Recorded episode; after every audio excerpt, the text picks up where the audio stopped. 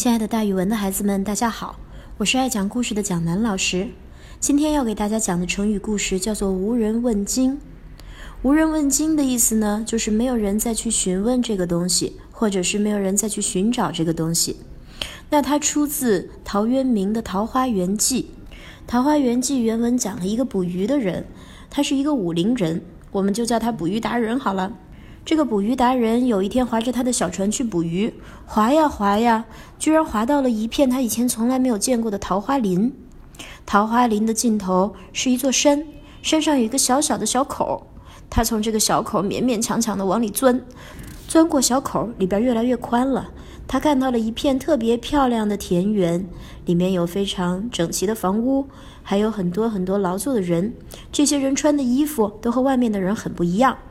他问了问这些人，哦，原来这些人是在两个朝代以前跑到这边来避难的，于是就一直住在这儿了。这些人都纷纷请他吃饭呀、喝酒啊。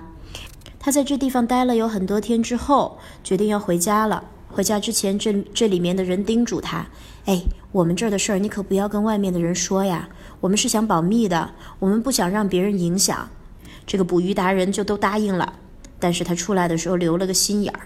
他到处做记号，准备带着官兵循着这些记号来找这个桃花源。答应了别人的事儿，怎么能这么做呢？所以捕鱼达人最后遭到了报应。他是带着官兵来找桃花源，但是并没有找到，而且自己迷路了。又过了一段时间，有一个高尚的人叫刘子骥。刘子骥听说了桃花源的事儿，他觉得一定是那个捕鱼达人做事儿心术不正，而自己那么高尚。一定能够找到桃花源的，于是他就跑去找桃花源，找呀找呀也找不到，最后年老生病了，在找寻中间病逝了。大家看到捕鱼达人也找不到，还遭到了报应；刘子骥这么高尚的人也找不到，最后还病逝了，所以就再也没有人去找桃花源了。